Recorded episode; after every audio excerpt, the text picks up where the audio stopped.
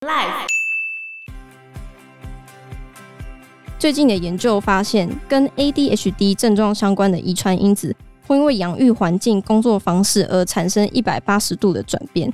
所以，如果大人可以用体谅的心，让孩子在充满爱的养育下成长的话，不但不会有任何问题，还可以发挥他比较优越的一面。相反的，如果在被压抑的情况下长大，就会变本加厉。Hello，大家好，我是 Joe，我是 Fana，我是 Anna。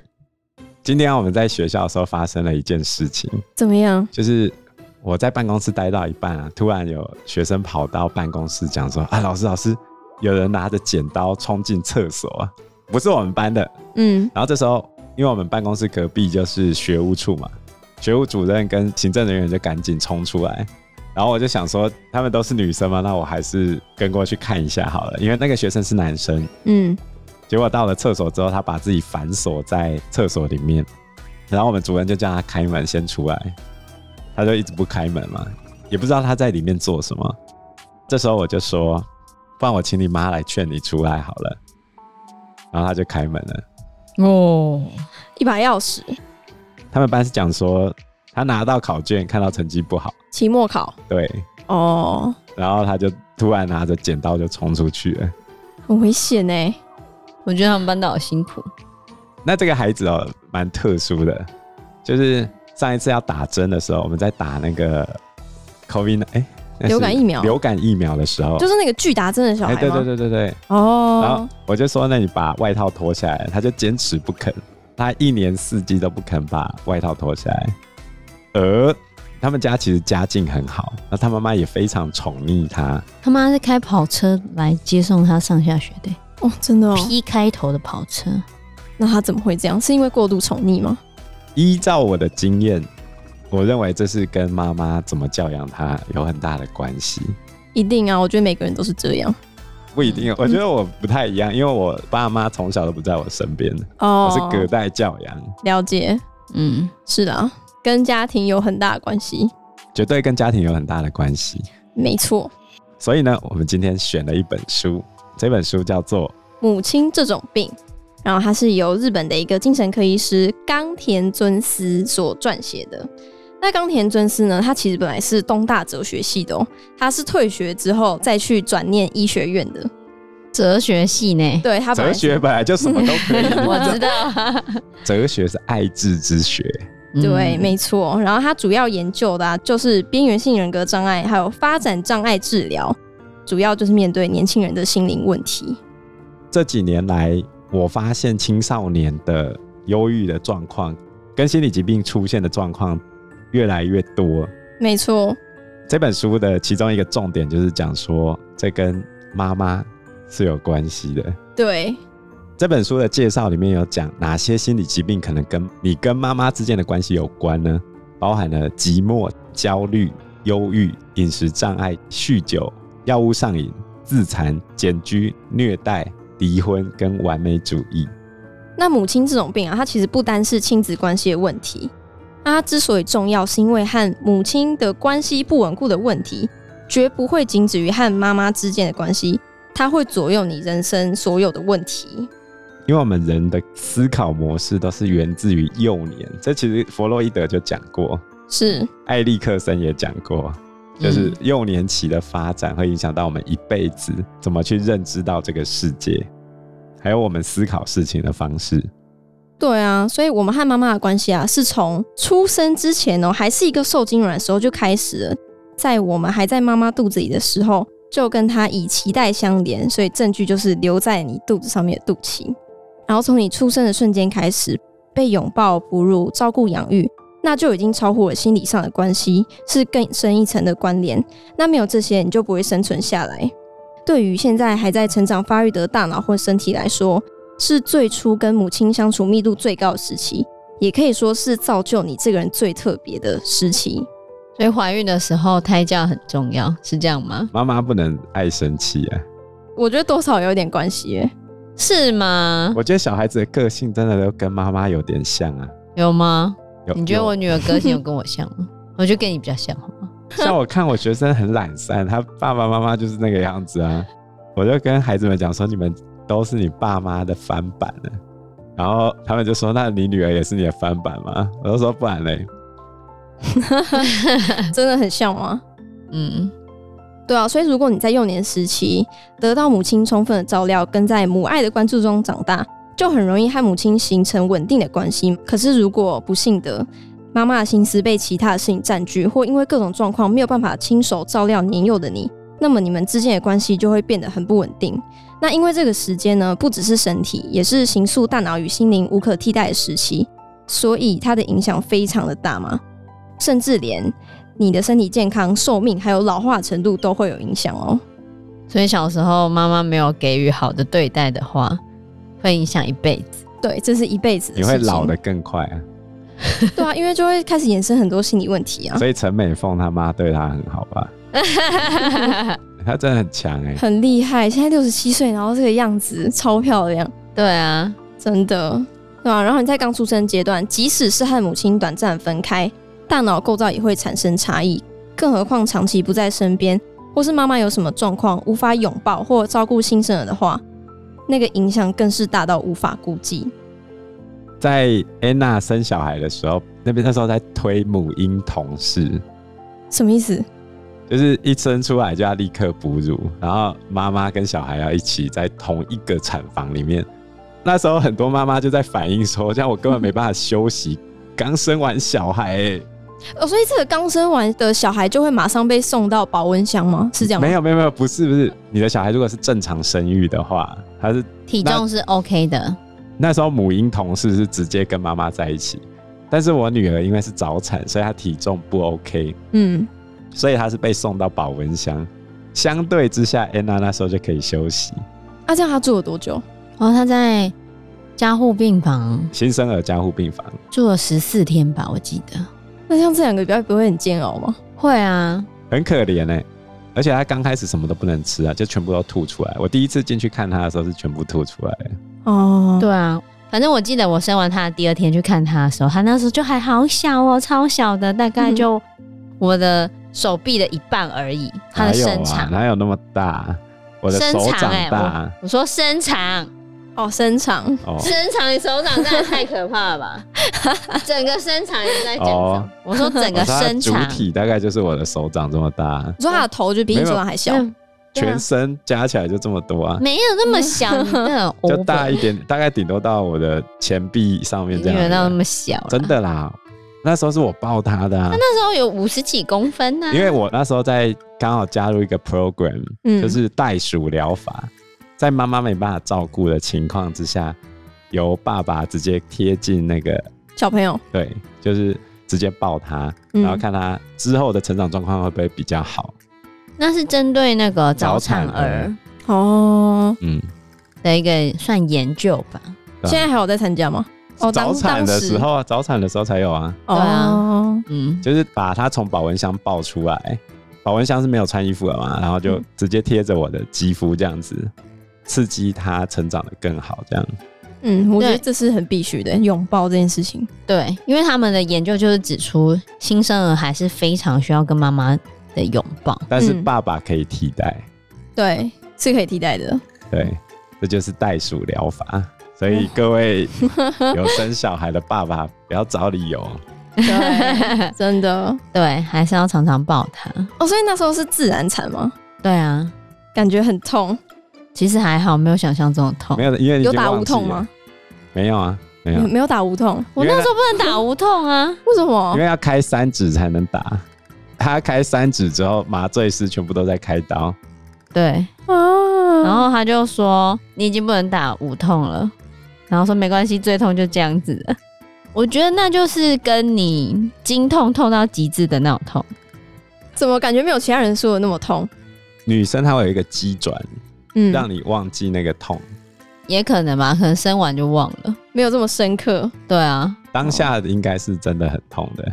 所以也是很顺的就生出来，没有拖很久。因为比较小只啊。哦，因为他早产啊。我那时候就是凌晨破水，而且呃，是睡睡然后突然破吗？就凌晨上厕所，因为到后面的时候会比较频尿嘛。嗯。然后就是差不多四五点的时候就出来上厕所，可是上厕所的时候就突然发现，咦，奇怪，怎么有不正常的议题，因为你知道那不是你在厕所时候应该有的，嗯，对。然后我就跟舅讲说怎么办，这不知道是什么，嗯，然后就赶快去医院，就直接先去急诊室，然后先去急诊室之后就发现是羊水破了，结果主治医师那时候就说羊水破了要在二十四小时里面赶快生，不然会比较危险。我上一次产检的时候，我的 baby 大概重量是两千两百公克。他说这样子生出来的话，应该是差不多。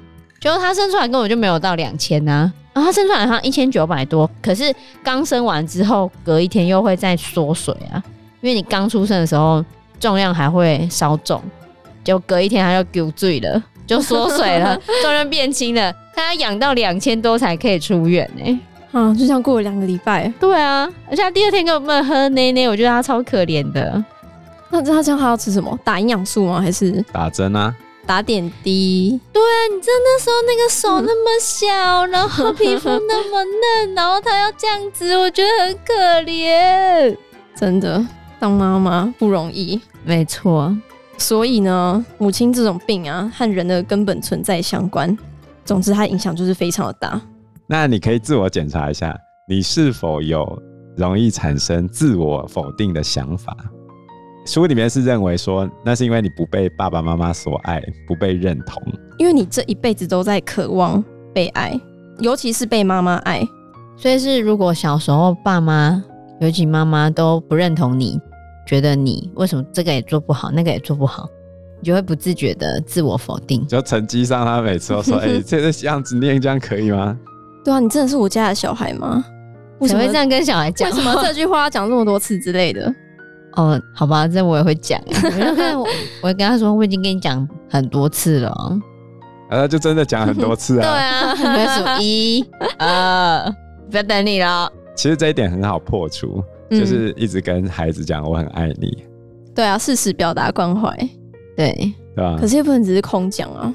怎么会只有空讲？我也跟我们班的学生说，我都爱你们了。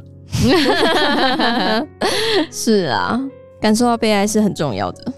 对啊，我女儿每天早上出门的时候，跟我们说“我爱你们”。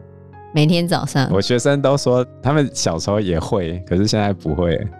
现在不会了。你说跟爸爸妈妈吗？对，我就说你们早上的时候不会跟爸爸妈妈抱一下，说我爱你们吗？他就说这样很恶心。国中就不会了，很别扭，好不好？为什么我会很别扭？我我也常常跟安娜说我很爱她。那是因为你们是夫妻呀啊。我也会跟我女儿这样讲啊。但是他现在还小，对。我跟我学生我也是这样讲啊。哦，我觉得那是种习惯。你有没有习惯用行动或者是用言语表达你对家人的爱？没错，亲情也是一种爱啊，友情也是一种爱啊。是。老师对学生的爱也是一种爱啊，就这样子啊。我教到最后，我最大的经验就是，你要表达出你有多爱对方。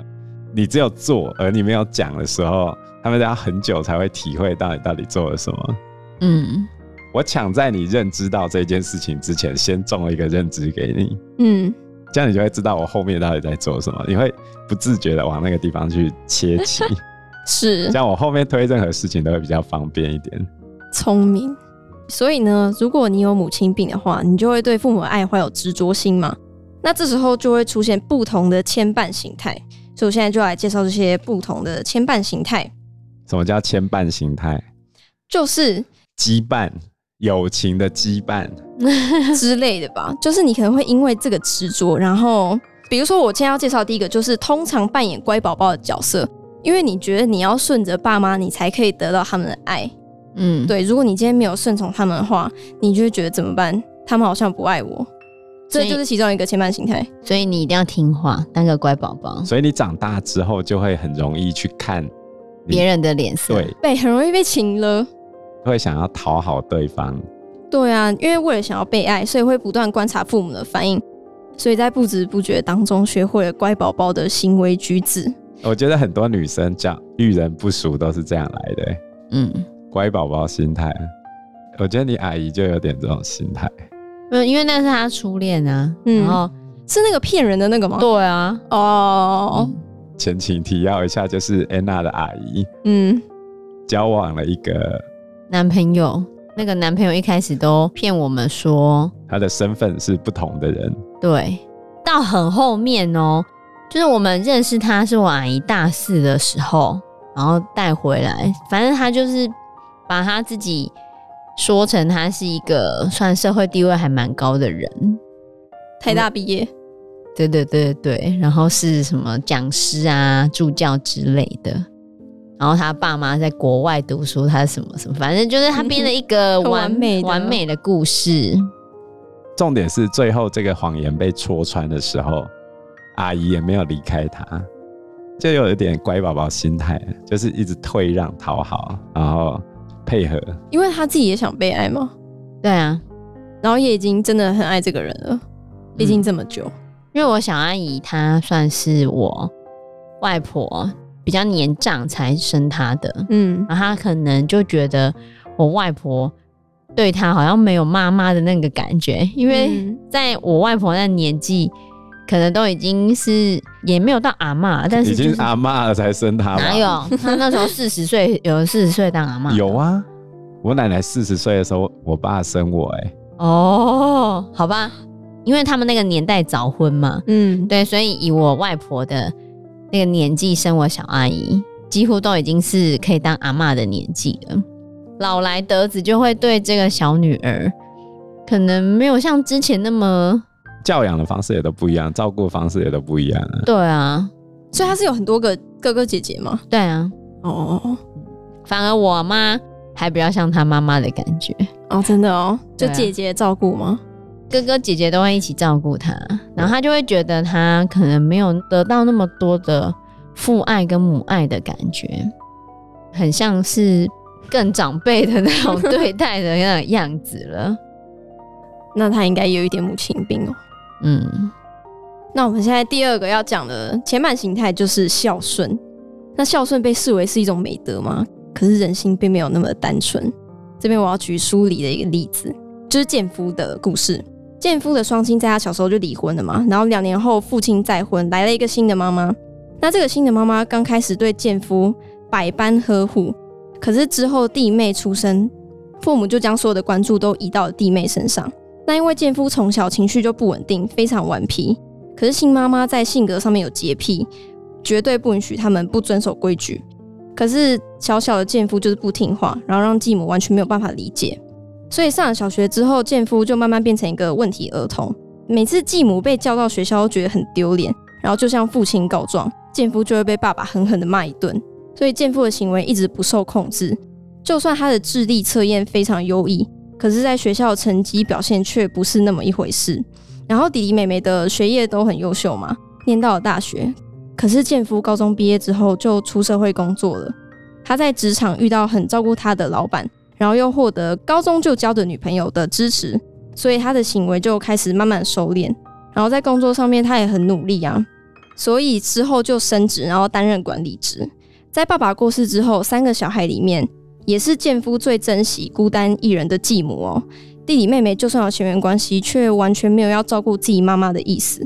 而且健夫最后在买房子的时候，还为继母准备了一间孝亲房，要接她过来同住。啊，这就是渴望母爱，好特殊哦。对啊，哦、对，我觉得结局好翻转的感觉哦。对啊，我以为他会被管一管，然后就很讨厌自己继母。哎，对啊，可是因为他渴望爱啊，所以有点扭曲了。即使继母对他不好，他还是很希望他可以多关心他。可我觉得继母也没有对他不好了，就只是比较严格，对，没有办法达到继母的要求。对啊。所以这边就讲了，为什么健夫从小就会是一个问题儿童？从今天的诊断来看，应该怀疑他有过动，就是注意力不集中嘛。他很有可能是天生的 ADHD。所以在最近的研究发现，跟 ADHD 症状相关的遗传因子，会因为养育环境、工作方式而产生一百八十度的转变。所以，如果大人可以用体谅的心，让孩子在充满爱的养育下成长的话，不但不会有任何问题，还可以发挥他比较优越的一面。所以相反的，如果在被压抑的情况下长大，就会变本加厉。可是他不是在被压抑的情况下长大吗？所以他小时候很那个，他妈那么凶哎、欸，他对他妈很凶。小时候的时候，这是很压抑的心态。嗯、我觉得有点，哎、欸，等一下，我突然想到斯德哥尔摩症候群。哦，你觉得有点像这样子吗？对。可是这是妈妈呢？继母本来跟他没有任何关系，那是姻亲结婚的耶。对啊，可是他本来对他很好，劫走了他的爸爸，嗯、然后继母稍微对他好一点点，于是他就开始美化了继母。这难道不是斯德哥尔摩症候群吗？爱上了劫走你爸的那那个绑匪，是这样吗？我乱解释的、啊，也有可能啊。所以你看，对健夫来说、啊，这是跟自己的价值有关的重要行动。各种辛苦与困难，与此重要价值相较之下，都不算什么。所以，即使建夫在否定中长大，但他还是很渴望母亲的认同，希望得到母爱。所以，即便妈妈小时候后面对他很严格，然后觉得他违反妈妈的规定，然后常常被妈妈修理或者不被认同，但他长大的时候，他还是会觉得他要得到妈妈的爱，就坚持一定要孝顺妈妈。对，就是这样。哇！而且他弟弟妹妹都没有回来照顾他妈妈，哎，就觉得很奇怪。明明他们两个才是被爱的。那我要讲的第三个 case 就是会一直伤害自己。那这边举的是，也是他另外一个比较负面的 case，因为像贱夫这种，他至少最后还是有变好，因为他有遇到照顾他的上司，嗯，对，然后还有爱他的女朋友，最后结婚。嗯、那这边要举的就是一个比较不好的。那这个女生叫爱美，爱美的双亲在她小时候就离婚了，之后她跟爸爸也只有偶尔见面。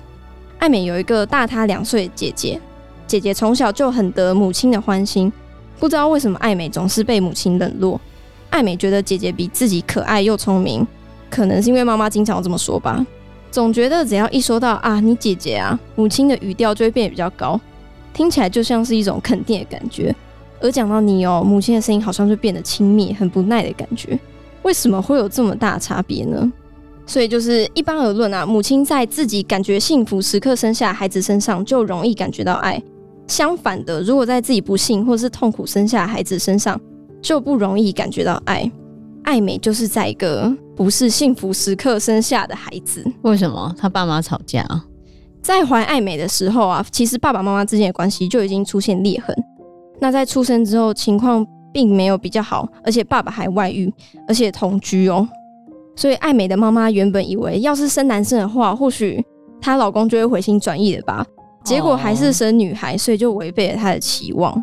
然后同时间也因为产后忧郁的关系，妈妈的身体从那时候就开始不好，经常卧病在床。所以年幼的爱美并没有得到足够的照顾。之后祖母只好不得已帮忙照顾，可是却因为经常抱怨跟责怪妈妈，对妈妈来说，爱美就像是为了折磨自己而生。可是当然不是爱美的问题，是妈妈的问题嘛，就是大人有状况。而且更雪上加霜的是。姐姐得到了气喘，恐怕姐姐也是因为妹妹出生而感到关爱不足吧，所以借由生命夺回了母亲的关爱。爱美经常就是处于一个被忽略的状态，但即使如此，小时候爱美很好带，很优秀，也会帮忙做家事。三四年级的时候就会到厨房帮妈妈的忙。可是妈妈的赞美永远都是在姐姐。同为姐妹，爱美自己却好像帮佣一样，主动站在低人一等的位置，希望被母亲接纳。所以到青春期，随着跟外面世界接触的扩大，过去压抑的欲望好像就一下子想要寻找出口。面对男生啊，或是一些年纪比较大的男生，渴求关爱的爱美，对于甜言蜜语就很容易心动。我觉得那种小时候得不到母爱、得不到家庭爱的，很容易被别人就是这样甜言蜜语、油腔滑调就骗走了。对，真的，真的。我们之前有学生。有点类似爱美的这种情形，他就一定要有男生，这个男生还是常常是七天到十四天会分手的那种，可是他就会立刻投奔下一个人的怀抱，就是一直换，一直换。对，然后他高中没多久就怀孕了，又生下来吗？有，然后又离婚了。他那时候就是家里不太顾他，我发现会一直想要交男女朋友的。我们如果单纯针对女生来说啦，就是女同学会一直想要交男朋友的，又不太会去拒绝别人告白的那种人，可能妈妈跟他相处，或爸爸跟他相处是有一些状况。是，因为我觉得这就是对爱的渴望太大了。嗯，你看像爱美最后，她就是染上毒瘾，然后就是一直到处借别人钱啊。因为可能会有很多男生说：“哎、你可不可以借我钱？”然后他就一屁股债，然后又有毒瘾，所以在十七岁哦，十七岁的冬天，他因为吸毒被捕，然后到了乐戒机构。而且他当初还没有想要戒毒的意愿，最后让艾美态度转变的是母亲的到访哦。妈妈哭着向艾美道歉，说过去让她感觉寂寞都是自己的错，这时候才开始有了转变。这让我想到少年法庭那一个，不是有一群少女出来卖春吗？嗯，对啊，里面那个大姐头回去找她的妈妈，可是她妈妈根本就不想理她，就不要她了。对，她妈妈就把她关在门外面，后来妈妈的同居人还过来暴打那个女孩一顿。天啊！就叫她走开，然后他妈妈都没有出来救她，然后她就很难过，哭喊着：“妈妈，为什么你不要我？”真的很难过。所以啊，就像刚才说的，对爱深刻饥渴的人，会在没有看清楚对方的情况下，为了排解空虚，只求短暂的满足。就像是处于饥饿的人，只要是能吃的东西，什么都会觉得好吃。你看，其实爱美也总是在抱怨，也是因为如此。她不懂得怎么撒娇，只会扮演好孩子，或是因为反抗然后变成了坏孩子。她就会总是跟妈妈说：“为什么我就是不会撒娇呢？”看到很会撒娇的人，就会觉得很焦虑；想到自己可是一直在忍耐着，就会觉得很生气。小时候不会撒娇的人，长大了之后往往也不懂得撒娇，无法对可以撒娇的人撒娇的话，就会去求助危险的人。因为只看表面的话，危险的人会表现出最温柔体贴的模样。就跟诈骗集团一样，对，就掉入陷阱。像我学长被诈骗集团骗，然后我就说，你怎么会被骗？因为他也是老师嘛。很多钱吗？两三万。两三万。然后就说，你不觉得诈骗集团讲话很可信吗？他到底在讲什么？他们要取信于你啊，很可信。他就是要想办法取信于你啊！你不相信他，怎么会继续下去？是为什么？我也我自己也很难理解为什么会被骗。你跟他讲什么，他都会安慰你啊，跟你讲说他不用担心，来跟我到 ATM 前面，要这样子操作就可以。听到 ATM 这句话，不是就应该要警觉吗？那他前面会先让你做几件事情，去测试你会不会照他的指示做。嗯，你认为你跟他已经有基本的信任的时候，他才会真正的诈骗你。嗯，我像我前一阵子我也接到一个诈骗的电话，他就跟我说，你是某某某小姐吗？我说是。他说：“现在有一个叫某某某的人，可是他跟我同姓。他说他拿着我的身份证跟我的委托书来申请户籍謄本，然后问我有没有这件事情。我说怎么可能？我说我的身份证根本就没有借别人。对啊，说怎么可能？然后可是我后来听一听之后，我就觉得剧情不合不合理耶。对啊，因为我觉得超不合理的，我就马上把电话挂掉了。然后我就 Google 就是什么户籍成本诈骗。”这个诈骗手法其实已经一两年前了，他就是也会先让你相信他，就是真的有一个人这样子，然后他通知了你嘛，然后之后就会跟你说啊，你的东西被拿去办了什么什么什么，所以现在要去解除它，他就开始引导你去 ATM 了。哦，反正你只要听 ATM 的话，就一定是骗你的。对，不然就是要解除什么东西的，对，或者分歧啊，或者设定成什么，那就是骗你的。然后还有说叫你去那个 ATM 的时候，然后叫你点英文，因为它设定成英文扣款什么的，那也是骗你的。而且讲到这个遇人不淑啊，就让我想到那个有些单身女性比较年长还没结婚，他们就常常会去交一些阿富汗的将军男友啊，或者是巴勒斯坦的什么将军这样子，美军啊，然后要汇钱给他把他救出来这样。你有听过这种诈骗手法？没有，你没有听过，还有这样子的？有啊，在网络上，而且他们会一直捐钱，然后警察要阻止他的时候，他会说：“这个将军他已经快要飞过来台湾看我，你们不要阻止我，我现在钱汇过去，他几天后就来台湾了。”哈，天哪，这也是有点太渴望。他会很生气，那个警察会被他打骂这样子。好可怜哦！我觉得这种人就是要被骗一次。为什么？他全身上下全都缴出去哎！啊全身上下捐了几捐了几百万啊！真的哦。对啊。好啊，那只能说诈骗真的该死。因为时间关系，我们这一集节目就到这边喽。有任何的建议都可以在留言区告诉我们，或者是直接在 Facebook 或者是 IG 留言我们，我们都会回应你哦。喜欢我们节目的话，欢迎按赞、订阅、加分享。如果喜欢我们今天的内容的话，也欢迎赞助我们一杯咖啡的钱，让我们可以走得更长更久。谢谢大家，谢谢大家，拜拜，拜拜，拜拜。